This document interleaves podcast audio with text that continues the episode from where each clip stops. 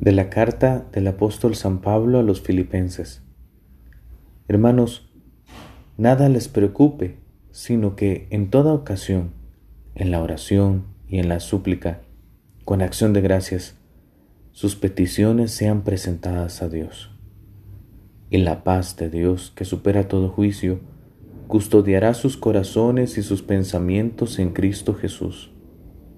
Finalmente, hermanos, todo lo que es verdadero, noble, justo, puro, amable, laudable, todo lo que es virtud o mérito, ténganlo en cuenta. Lo que aprendieron, recibieron, oyeron, vieron en mí, pónganlo por obra, y el Dios de la paz estará con ustedes. Palabra de Dios, te alabamos Señor.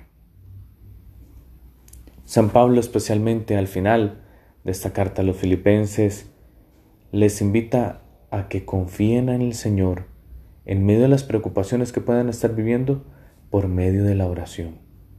Yo te pregunto, ¿cómo está tu vida de oración? ¿Cómo está tu vida delante del Señor en esos momentos, en esos raticos que nosotros tenemos para estar a solas con Él? ¿Estás orando? Estás pidiéndole al Señor que te dé la paz que necesitas.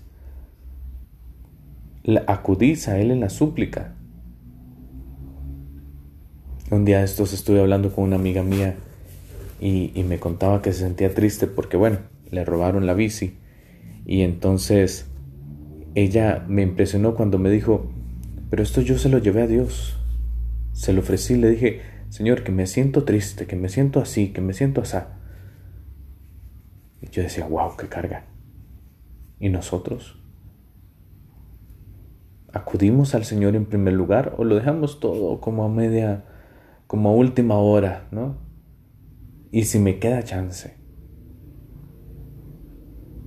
que Dios sea lo primero en tu vida. Que Dios sea el primero en escuchar tus quejas.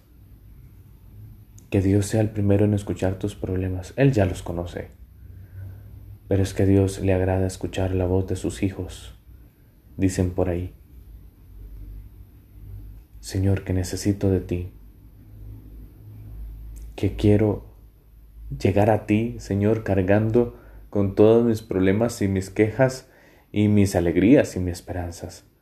Señor, que te las doy a ti en primer lugar.